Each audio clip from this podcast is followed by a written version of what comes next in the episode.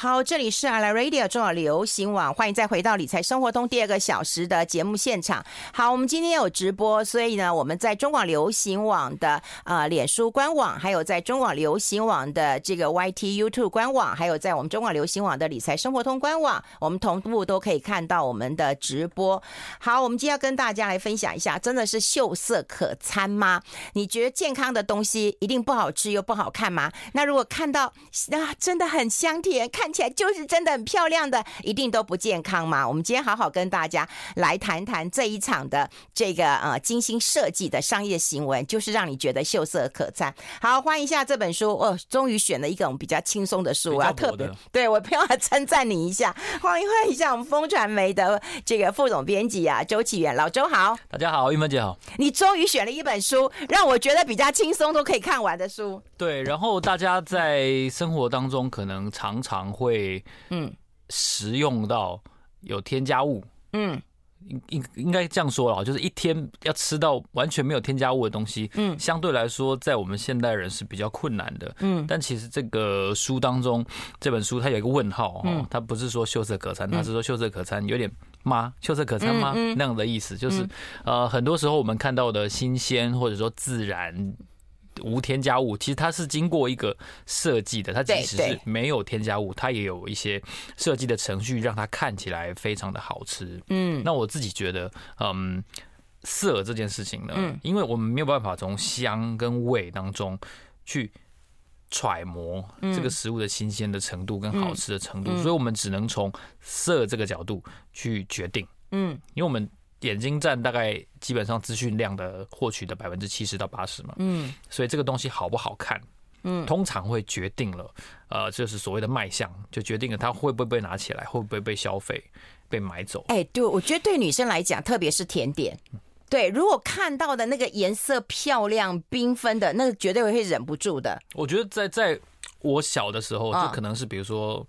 两千年出头那个时候，跟现在我觉得台北街头有一个非常明显的差别，就是说现在的那种甜点店，嗯，变得非常的多，太美了，对，嗯，而且是好看，非常好看的甜点店，对对。那通常男生都是陪着女生进去的，不管他们两个是什么关系 哈，父女或者是等等的。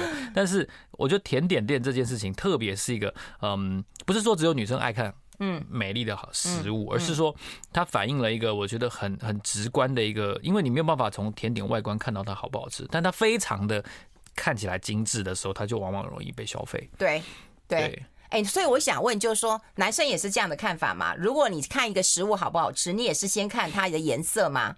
我觉得是，哎，嗯，我觉得是，像像一个一个很很简单的，就是你去超市或者你去市场去买。蔬菜水果的时候，那些坑坑巴巴的，你都已经不会挑嘛。对对对，像我很喜欢吃节瓜，最近很多地方有卖节瓜，然后因为台湾的农民后来种植出台湾的节瓜，所以买到比较便宜的。那节瓜上面难免会有一些凹洞啊，或或者说呃这个。大小比例差太多啊，或者看起来哦就是歪歪的，哦就不会被选到。那种那种大略是直的，然后粗细适中的节瓜就会被选到。嗯，对，所以它很明显的反映出一件事情，就是如果它保持的好，然后不会这样干巴巴的，嗯，那那种蔬菜就很容易被挑选。嗯，对。但如果是比如说有一点干，然后那个地头都哦。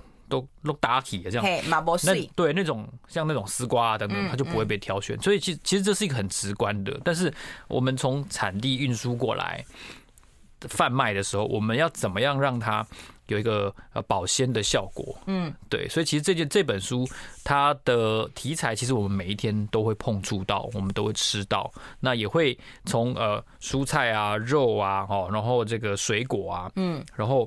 水果如何变成那个颜色？哦，这也是当中提到的一个一个选择点。我记得差不多十年前吧，嗯，就是现在商周的那个吕国珍大哥，嗯，他有在天下，他有写过一个一个封面故事，也得了很多奖。我记得叫做《一根香蕉的全球战争》，嗯，我非常喜欢，非常喜欢那个报道。然后那是因为这个国珍哥是我非常敬佩的一个作者，他里面就有提到这本书当中的这个其中的一个都乐。做香蕉的香蕉，对，它是如何去控制香蕉的颜色？嗯，然后呢，它怎么什么时候成熟？嗯，它在十几年前的那个报道当中，我觉得有提到。哦，这个报道是一个非常非常出色的报道，大家除了这本书之外，也可以去看一下，就是一根香蕉全球战争那个封面故事。哦，最近大家有一些有些网红在说这个台湾没有好新闻，嗯。但其实天下的那几个封面故事，我觉得都非常出色的，所以顺便推荐推推荐给大家。天下的现在的 的的题目还是不错了，好，韵芬姐不要挖洞给我跳。对，所以秀色可餐，它是一个我觉得嗯，相对于之前我推荐的一些书，嗯，它是非常呃日常就会碰到的事情，嗯，所以而且我觉得稍微换一个口味，好奇怪哦，就是它可以用这样的一个呃题材呀。对对，然后跟大家来分享一下，到最后你看完哇，这这这都要不管天不天然，都是精心设计。对，就是至少是呃符合食品安全法规的情况下所生产出来的东西。一个我觉得一个一个比较常见的例子就是，现在夏天很多人会喝那个茶饮嘛，嗯，那其实茶饮里面会加一些些小苏打粉，嗯，去维持它的那个茶的那个颜色，嗯。然后顺便保鲜，对，哦，大家可以去看一下，看一下那个就是罐装茶上面的那个那个标识，它其实有加一点点小苏打，嗯，对，所以那这这这个就是最基本的。而且不太会有对颜色有改变的效果，它就是加小苏打而已，没有任何其他的的方法。嗯，对，然后也不会危害，然后又让颜色看起来是很好看，是很好看。对，在可可控制的成本底下，这就是一个非常有效的维持色泽的方法。嗯，对，也跟大家分享。哎，不过说实在啊，香蕉说实在的，当然有人说香蕉有斑点哦，就会很好吃，对不对？对。可是我不喜欢吃香蕉有斑点的。所以你会在它还整根都还是黄色的状态下，漂亮的情况之下，我就把它吃掉了。哦，真的。等到它有斑点，我就不要它了。可是像那个时候，它还还有它的口感比较硬，皮也还有一些硬度。对，然后它也比较涩一点。嗯，但我就很喜欢。对，我觉得这样很健康。然后有斑点的时候，它真的会比较甜。它真的比较甜。对，嗯。然后。我记得很多年前，这个英国的那个已经已已经撤出台湾的那个 Tesco 啊，嗯，就是量贩店啊 Tesco 它有一个有一个得了一个行销奖的一个案例哦，那刚好也可以符合这本书的一个介绍，就是他们怎么卖香蕉得了一个奖。嗯，它的包装的手法是用一般就像全联现在这样子的包装，透明的。嗯，然后呢，它放了大概三到五根香蕉，嗯，里面可能有一根是几乎全绿的，嗯，然后另外。二到四根呢是整根都黄色的，所以它成熟度是不一样的哦。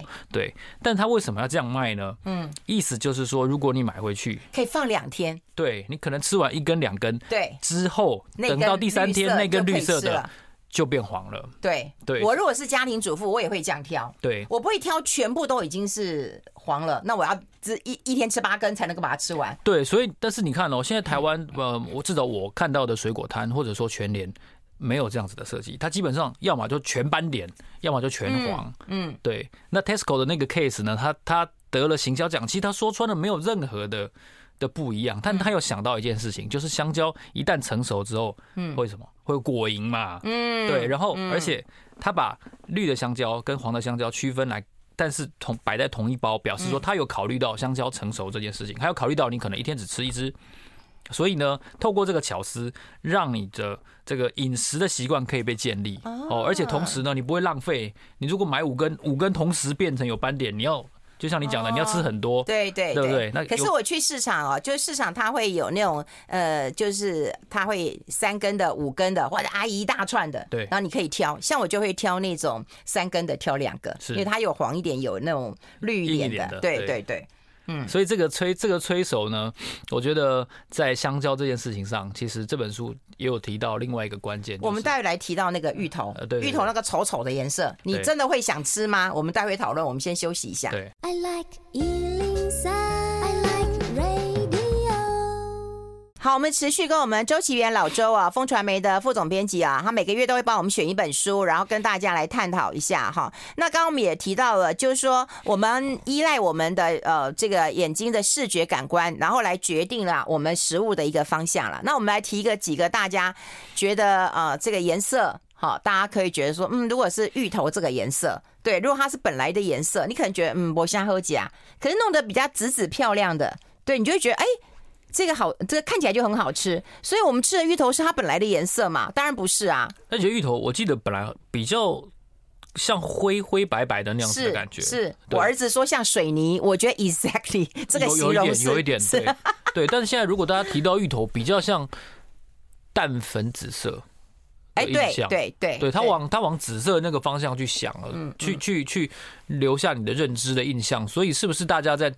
在选择添加物或者色素的时候，他选择的是比较有一点蓝紫色的那个那个色系。嗯，因为他书中他也花了一定的篇幅去介绍说，我们怎么帮颜色嗯下客观而且每一个人定义一致的定义这件事情是是很困难的。就是对对，就是我们在设计啊，或者说在在讨论的时候说橘色。嗯，到底是多橘叫橘色？对对，有粉橘、淡橘，对对不对？深橘。所以，我们如果把那个那个小画家的那个点开，有没有？它的那个颜色谱，它到底一堆多深可以叫橘色？它也是橘色啊，但是多浅可以叫橘色？嗯，嗯。所以，这个书中去讨论说，当时建立这个色卡的这个这个可以说什么光谱啊？嗯，它的。这个色卡到底是如何去建立一个统一一致的？嗯，确保说你种出来的橘色跟我种出来的橘色大家是一样的。嗯，我们摆在一起不会说这是两种不一样的东西。嗯，哦，这是一个很重要的的关键。像他刚才我们没讲完的那个香蕉啊，其实他有提到说，美国当初在。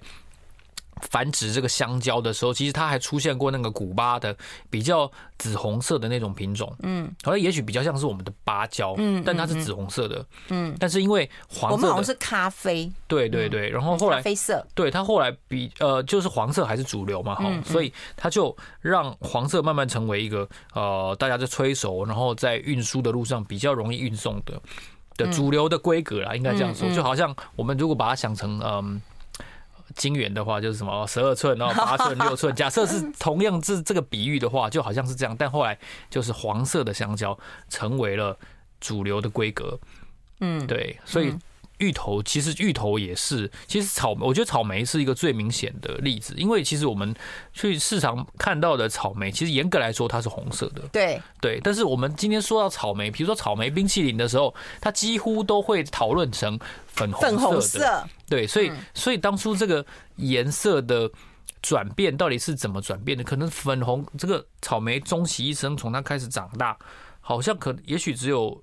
很短的时间是真正的所谓定义上的粉红色，嗯，其他时间都是红色，嗯，但是我们最终把它变成草莓冰淇淋，嗯，等等的商品的时候，却是选择用粉红色去呈现它，这个原因是什么？我觉得也蛮值得好奇的。嗯，说到这边，我说到这边，我可以顺便分享一个我探讨过、看过、直击过很多次的一个例子哦，就是现在。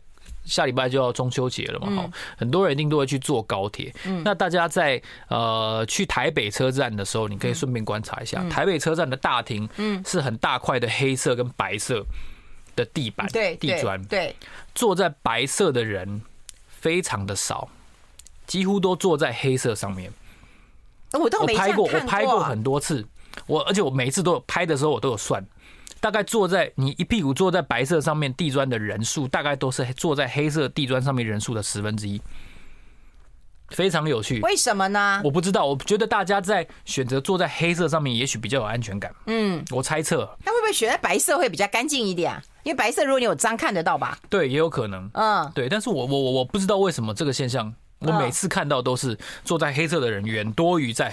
坐在白色的人上面，嗯，对，我觉得这个颜色心理学哈，可能是我们，比如说我们在讨论这个为什么不用纯红色去给草莓做添加物的使用，是不是红色太刺眼、太强烈？对，然后粉红色红比较浪漫一点，对，然后大家看起来更有，对，它也是红色的一种，但它却没有那么有攻击性。对，对，嗯，就好像说到这边，如果稍微延伸一下那个想象的话，会不会是？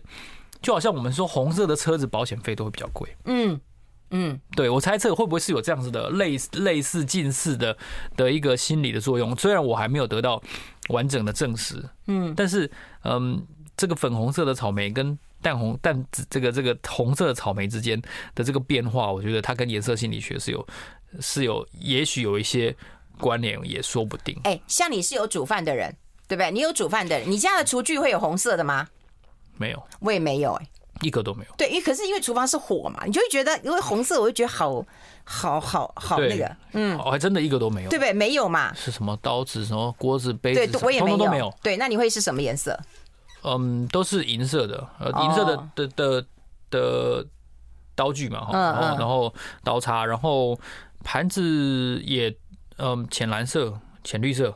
对嘛，就很淡的颜色嘛。对，像我们家大概就白色嘛，但很淡的颜色啊。对对不对？所以我觉得颜色跟我们，你刚刚讲，不管是坐着、我们吃的、我们的餐盘跟我们的使用都有很大的关联性。哎，有人说，如果那个芋头啊，那个能够变得这个不同的颜色，都是加了人工香料。所以，但那是它的合法的添加物嘛？对，合法的添加。它的书中提到的，其实二十世纪初期的那些嗯色素也好，或者说添加物，有很多是不合法的。嗯，哦，就是这个这个也很正常啊，就是你一开放加了什么东西，在你一个。定义还不明确的状况下，大家其实都是有发生事情了，才依照那个事情的的教训，嗯，去修订法令，嗯，所以现在我们才有比较多合法的添加物可以使用。我觉得那个进程也是很正常的。所以是合法的添加，可以保存食物的漂亮、跟它的风味、跟它的新鲜度。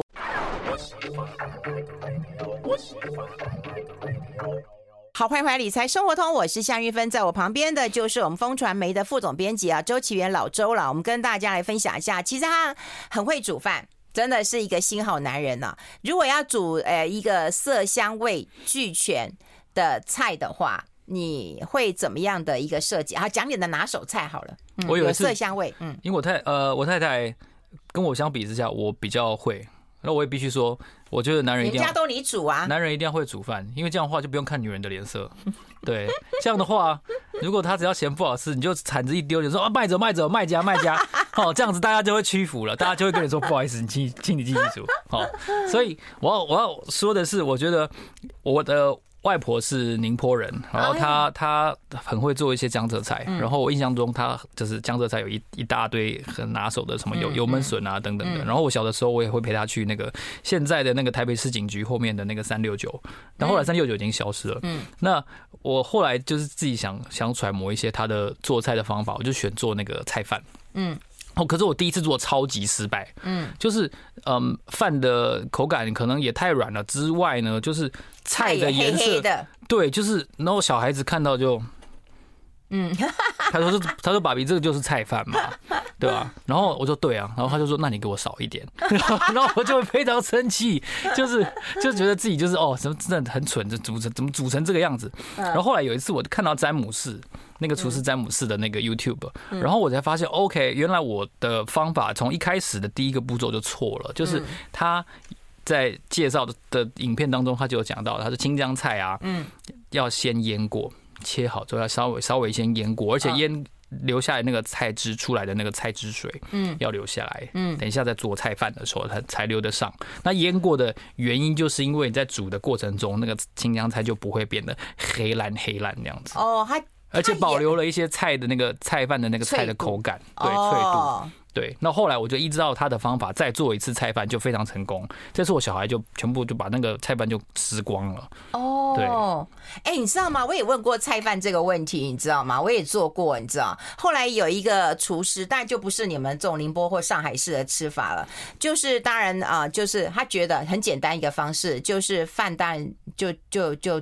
就煮好，电锅煮好嘛，是青江菜，然后跟那个嗯一点火腿啦、肉啊这种炒一炒之后，油稍微多一点点，切细嘛哈拌，然后再把它跟饭混在一起拌，嗯，那就漂亮了，就油亮漂亮了，对，嗯，可是它就是不是我们只去上海馆吃的。想象中的那种，对，但它的确就漂亮了，大人小孩都喜欢吃，对，所以可见菜黑掉确实是大家一个。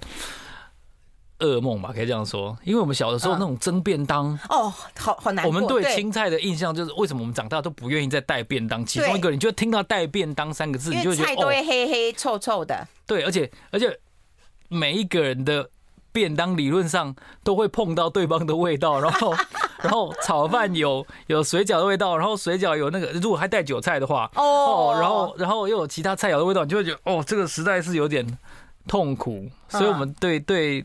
那个青菜那个很软烂的那个口感，可能是恐惧来自于这个哦。对，另外还有你刚刚讲的茄子，其实也是对对啊，因为我们家只有一个人喜欢吃茄子，所以我平常也比较少做茄子。但确实哦，茄子很容易就是哇勾勾，然后对大家看到口对口感就哦，就那怎么办呢？所以我就很少煮茄子啊。嗯，对。跟那那哪个人爱吃呢？我的小孩之一。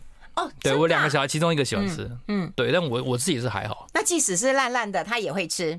对，但但你没有想办法，就是让他那个吗？变得漂亮一点嘛？对，但因为那样，我叫杨贤一教你。但因为那样的话的那个分量有点难拿捏。哦，对对对对，就就就想算了，我就比较少煮。嗯，对，但菜饭我还蛮喜欢做的。哦，我觉得菜饭真的呃好适合大人小孩，而且呃适合建立自信心。对，我觉得有有肉有菜其实蛮好吃的。对，嗯，然后还有啊，其实很很很容易。出现颜色变化的就是那个蒸鱼，嗯嗯，因为我们看那种嗯广东菜的那个那个手法，就是说什么哦要猛火蒸，呃比如说七分钟，哦对对对，对，但一不小心，比如说你稍微去弄一下别的东西，就一不小心所谓的猛火蒸可能就变成蒸十五分钟，然后你打开的时候，那鱼整个就当然它是熟了，但是那颜色就跟你去酒楼吃的就不一样。啊，酒楼的那个哇怎么石板拿出来？哇那个 哇红的还是不红的？哇是。看起来超厉害的，然后上面的葱一定是葱绿是非常有活力的这样子。那那你怎么会拿出来就连你自己都不想吃了？然后鱼的眼睛是死白，这样你就觉得啊，瞬间我就觉得啊，这么贵的一条鱼，你一定不会做。你那蒸鱼一样蒸，蒸完你知道吗？就是在旁边你要用那个啊油热油跟那个葱，对，就稍微拌一下以后，整个倒上去就死啦这样子，唰上上去。所以我后来我就认输，我都煮鱼汤，你知道吗？啊。对，反正也没有人。指证我啊！指证我的人来煮 来，我只要说这句话，对，大家就说好，没问题。对，我们就吃这样。哎、欸，你知道我也是注重那种色香味，为什么我们家一定会有葱？你知道吗？有时候会有那种青椒啊、甜椒啊，或者是有那个嗯呃芹菜珠啊，或者是有那个香菜。你知道为什么？你煮汤，你这放一点绿色的，看起来就很可口。对对，番茄你煮好，就算你前面撒一点点那种芹菜珠，其实就有红的、有白的、有那个黄的。对，我后来也学。学会了这招，对，一定要放，一定要放一点东西啊，葱白葱绿，还有红萝卜哦，对呀，对对呀。我后来学到一个非常厉害的，就是呃，这个一定会在葱盛产的季节，你会准备一些多多出来的葱，嗯，要么就做葱油，嗯，好，要不然葱油很好，对，要不然你就做另外一个方法，就是你那个喝那种矿泉水啊，或者是嗯，就是茶饮，嗯。宝特瓶把它洗干净，嗯，然后呢，多出来的葱把它切葱花之后呢，装进保特瓶去冷冻。你确定吗？然后我用过，装进保特瓶去冷冻，嗯，然后因为瓶口很小嘛，对，所以你一次倒出来只会倒一点点。那它会不会全部就就结冻成一完？这样不会不会，你稍微敲一下。哦，对，然后我就哇，这真是生活知识王，就是因为因为我之前确实是会冷冻葱花了，但是但是那样。一大包，对，那真的就 有点困扰，就是要不然就加太多，要不然就加太少。嗯，对，所以这个没有任何的添加物，当然跟这本书的的方法稍微介绍的内容不太一样，但是在生活中，我觉得去盛产的时候去保存一些食物，嗯，是一个蛮好的做法。嗯，因为一定有那个葱很贵的时候。对对，那你只要你不用多，你这样那样一那样一罐就够用一个礼拜左右啦。嗯，对啊，所以是一个一个很有趣的一个做法。那说到这个保存蔬菜这件事情，我觉得，嗯，我待会儿也可以在下一段分享，就是大润发，中国大润发，嗯，当初是怎么在中国市场崛起的？其中一个就是跟保存蔬菜是有关系的做法。哎呦，还要等到下一段呢。哎，说实在，我觉得生鲜真的是有很多很多很多学问，对，很多的一个学问。所以为什么要做什么冷链呐？然后最后一礼物，很多的这个 deliver 到最后，其实都是生鲜在决定一切。待会除了谈这个，我们也谈企业的颜色到底是怎么来的。好，我们先休息一下，进一下广告。I like 103, I like radio。好，我们持续跟我们老周，他就是我们老周周启源。有人说他像罗一军，有人想说侯汉廷，大家觉得他像谁？我可能跟他太熟了，我就会觉得。都不太像，但是我如果这样看你的，我们这样看镜头，其实有点像罗一钧，一点点，一点点那种感觉。感谢感谢，对我觉得有一点点像。然后他就说罗一军现在在台南处理登革热。哦，是吗？哦，我不知道哎，因为太久没有看到他，对，太久没看到他。嗯，对啊。哎，那我们要跟大家聊一聊，就是蔬菜呀，你说他呃大陆的大润发是怎么样处理蔬菜的？对，因为我印象很深哦，就是。中国大润发并不是第一个在中国大陆嗯经营的量贩业者，但那个时候他们的董事长黄明端啊，哦，就是尹衍梁总裁的这个这个手下第一号大将啊，他想出了一个做法，我我也看到在报道当中形容说这个做法巨得到了非常巨大的效果。嗯，这个书中有提到哦，就是因为生鲜它对于消费者来说，它有一个吸引的作用。嗯，很多人呢，他都会去。因为这个这个生鲜而多逛一些，所以不知道大家有没有发现，生鲜都放在所有卖场的入口处，而不是出口，也不是中间。所有的所有店家都这样。我我我曾经在看完这本书之后，我才猛然发现，哦，对，好像是不管什么家乐福啊、全联啊，都是从入口就开始有生鲜冷藏的的食品啊，不不包括这个饮料，就是所有的奶蛋豆鱼肉都是在入口附近，是吗？对，然后干货是在比较里面的地方，嗯，对。那当然，Costco 不一样，Costco 你是先上二楼嘛，嗯嗯，然后才才逛下来这样，对对对对，它不是让你先接触到生鲜，所以它的它的顺序跟其他的。超市类是是反过来的，但我刚才提到那个黄明端呢，他怎么做？就是书中也有提到五颜六色、丰富缤纷堆起来的那样子的蔬果、肉跟奶蛋，它其实制造了一个非常丰富的一个感想。嗯，让让消费者觉得它有非常巨大的选择。嗯，哦，当然有一些业者书中提到的，可能还会搭配灯光。嗯，哦，在那个不要太强烈，就是把蔬果都烤干掉的那样的情况下，让它看起来的色泽，特别是肉哦，更好看。嗯，更像是那种。很新鲜的感觉的肉，我没有办法在镜头前面跟大家说什么样的肉的感觉是最新鲜的，但是我相信大家逛市集的时候一定有自己的感受，就是哦，那就是大概那种淡粉红色，稍微再深一点点，那个就是最新鲜的肉。嗯，哦，即便即便它可能是从屏东送来的，嗯，但是因为有保鲜的关系，所以它看起来非常的新鲜。嗯，那在菜的这个部分反而比较困难哦，因为通常。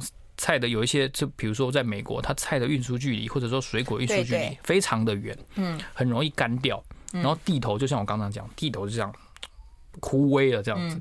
那黄明端想出的一个方法非常有有震撼力，嗯，他在整个蔬果区哦的那个中间，嗯，架了非常小的水管，嗯，喷水雾。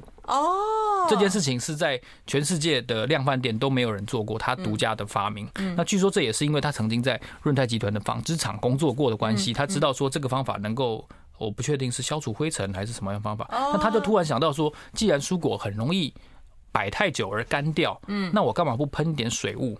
保持它的水分，嗯，哦，这就好像书中提到说，它会把蔬果放在碎冰块上面，或者是在表面洒水，是完全一样的道理。嗯，那洒水物这件事情开始施展之后呢，确实很快的就从大润发的这个蔬果区看到了效果，嗯，然后发现他们的蔬果区的业绩很明显的上升，嗯，对，那相较之下，一看就是新鲜，好像活过来，然后对，叫告诉你买我吧，买我吧，对，甚至会有一种感觉，当然这是我个人的解读啊，就那种感觉是，哇，你看这蔬果上面还带着，哇，这是新鲜的露水嘛？OK，也也许是这样，但它确实是造成一个心理的效果，是说，哦，它看起来非常的新鲜、翠绿，嗯。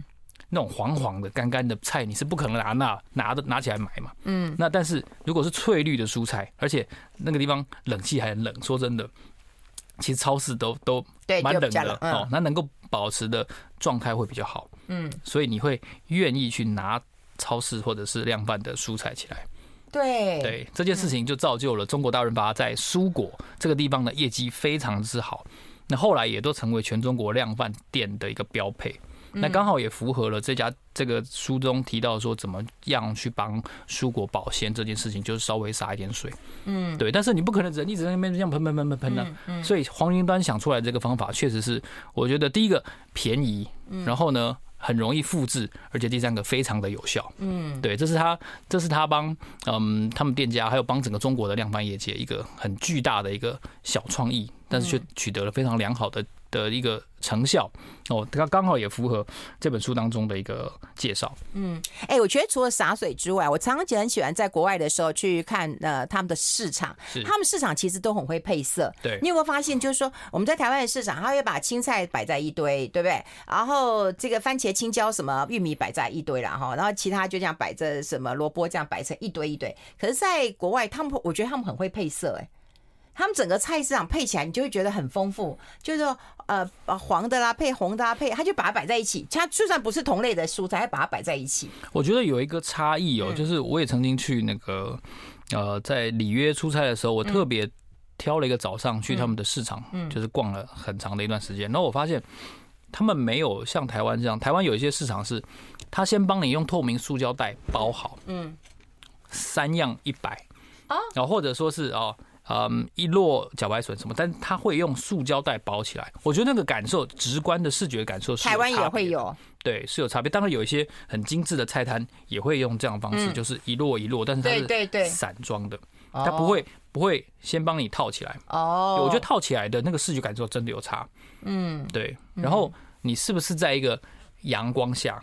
因为我那天在里约逛市场的 的气氛是在没，就是它是一个露天的，嗯，不是在棚子里面，或者说在在建筑物里面。那台湾现在基本上市场很多都是在在建筑物里面嘛，嗯，不然就是什么，就是一条马路，嗯，的两边哦，可能有一点骑楼啊，或者是对对对对对，其实那感觉遮雨棚下面就阴暗嘛，啊，对，但如果就看起来比较碎，对，我觉得这个真的有差别，所以光，嗯，真的有差别。你会说这个好心机哦，但。我们做这么多心机，不都是为了做生意吗？啊，对，对啊，对，所以，所以为什么要好看？就是希望你掏钱来买啊。对啊，嗯，所以让它看起来更有卖相，应该也很符合逻辑啊。嗯，对，就想尽办法把它变得好看。好，那企业颜色也要讨讨人欢喜，不要讨人厌。我们待会讨论一下，我们先休息。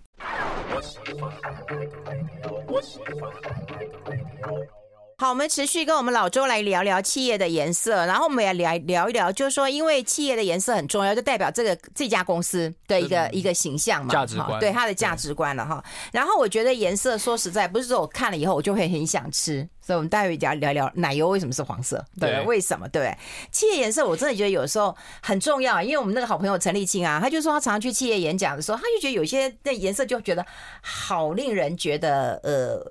就觉得很有点惊吓。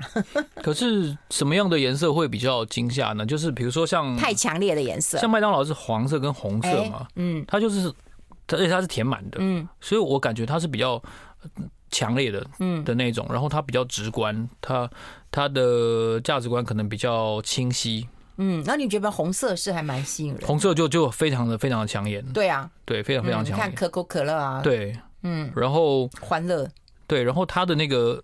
感觉也比较可能是嗯有活力，就是如果你列举几个形容词或者动词的话，可能比较是有活力的啦。对对，然后然后比较年轻的啦，然后或者说比较对啊比较有生命力的那样子的的类型。嗯，对，嗯，然后其他的如果有留白的，我就会觉得它也比较，它也比较嗯，可以说怎么说？比较文青一点吗？有像改版之前的星巴克，嗯，我感觉它的留白的那个比例稍微多一些，但留白之后那个女妖的那个的 logo 稍微更更放大，占占整个画面更多一些，感觉好像就没有没有那么小资的感觉吗？对，那但那是我个人的的感受了，嗯，对，我不知道大家是不是这样想的，嗯，对，因为有没有改版之后有打有。嗯，对，有没有留白确实真的有差，有差，我我也觉得有差，对，说不出那种感觉。对，然后然后有也有一些也有一些这个商标哦，它是单纯在字体上面嗯。做一些变化而已的，嗯，对啊，像像 3M 也是这样的嘛，3M 就是两个字嘛，3M 对对。对啊，然后杜邦也是嘛，杜邦就是 DuPont，然后我记得杜邦是红色的的字体，嗯，对啊，所以我刚刚看看很多红色的蛮多的。所以，然后它有没有 logo？我觉得有也有差别。就是杜邦好像没有 logo，杜邦就是字体。嗯，3M 好像也是字体。嗯嗯，对。但麦当劳就是一个，它是一个 logo。嗯，然后星巴克也是一个 logo。嗯，所以选择图像式的还是选择文字式的，我觉得也是一个值得探讨的一个点。嗯，对。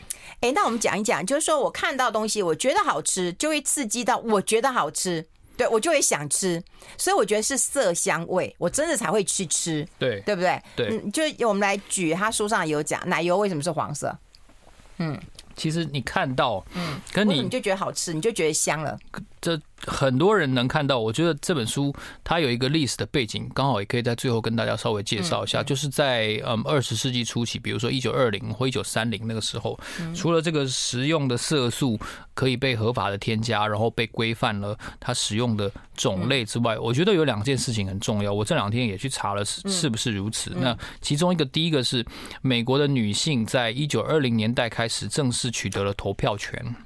一九二零年代，对，就是也就是这本书中提到这个，开始把能够摆出一桌这个食物精美的食物，或者说做甜点，然后蛋糕预拌粉，嗯，怎么做出好蛋糕这件事情，为什么呃女性开始使用预拌粉，而不是真的用蛋，然后用用糖跟跟跟牛奶去做出甜点呢？因为其中的一部分可能要开始出去工作了，然后因为他们已经成为一个嗯法定跟男人一样有完全的能力的人，嗯，他们已经成为了嗯所谓的社会人士，嗯，然后另外一件事情就是彩色印刷术，就是色彩呈现在影片上面跟。印刷出来的刊物上面，这件事情成为在二十世纪，大概是一九三零年代左右的时候，成为了现实。哦，所以不再是卓别卓别林那种黑白片，而是开始有了一些彩色的电影。这件事情是在一九三零年代。那有了这个彩色的印刷术之后呢，这个食品的广告，嗯，才可以用比较比较先进、比较普及的方法去让更多的人看到，嗯，这个食品它想象起来的颜色。跟吃起来的感觉是什么？嗯，对，所以他的他的眼镜跟女人的投票权，然后跟这个彩色印刷术是有关系的。那同时呢，还有一个东西的出现就是罐头。那个罐头需要包装，嗯，最初的罐头呢，在书中提到说，罐头都是用文字的叙述，嗯，形容它好吃，形容它有营养。但是在有了彩色印刷术之后，罐头厂商可以透过这个方法去告诉大家，打开每一罐水蜜桃。哦，彩色红色樱桃，嗯，哦，它都是非常鲜嫩的。哦，一来是因为它有添加了色素，二来呢是因为它外面的那个包装纸呢，透过彩色印刷术的方法，让大家知道说，哦，原来这个哦凤梨打开就是这个颜色，嗯，哦，所以太白的不行，哦，太显黄的也不行，而是那种鲜黄的，嗯，才是凤梨，嗯，哦，而且因为凤梨。会咬舌头嘛？嗯，所以他们挑选的是比较比较熟成的那样子的口感的，而不能不能说摘下来好像香蕉一样，还是绿绿的就拿去包装就不行。对，所以所以彩色印刷术，然后美国女性的投票权，嗯，这两件事情呢，也也帮助了大家更多人在这个第一次世界大战结束之后，这个三十年的和平期间，去把这个食物的颜色跟他的想象符合在一起。嗯，对，嗯，所以它时代的背景是这样子的，嗯，对，而且这样可以挑动到我们的那种，我觉得那个视觉之外，我觉得整个味觉。对。对，因为人是不人不是理性的，真的不是理性的，他是透过那个颜色去勾引你要买它。对啊，我就说早年你知道吗？我们在拍很多的跟食物有关的那个影片 CF 的时候，你知道吗？那个其实全部都是要上过油漆的、亮漆的，是。它不是食物本身的颜色，因为它可能要在镜头面前看起来是好吃的、是鲜绿的、是漂亮的。对，嗯，所以所以他，你说他是人为的吗？是啦，他也是人为的，嗯，但他在一个。科技的眼镜的帮助之下，他让我们想象中的这个天然哦、新鲜哦，成为嗯科技辅助下的现实。嗯，对，嗯，这是我们想象出来，然后透过色彩的方法，然后透过添加物的方法去符合你的期待。对，不容易啊，因为其实食物有保存的问题。对，从产地产地到餐桌，其实。很快就坏掉了啦！如果完全没有添加物，一定没有办法做到这样子。对，然后保存，然后新鲜，然后还要刺激一下你的视觉，然后能够刺激一下你的触觉。最后就是相机先吃啊！啊，对，对对对，我一直很想讲，就眼镜到最后就是相机先吃。对，一定就是这样，因为你要先满足你的眼睛，你才要吃嘛，表示你也没那么饿嘛，对不对？了解了解。好，今天非常谢谢老周带来这本有趣的书，也跟我们做这么多的分享。我们下次再见喽，拜拜，拜拜。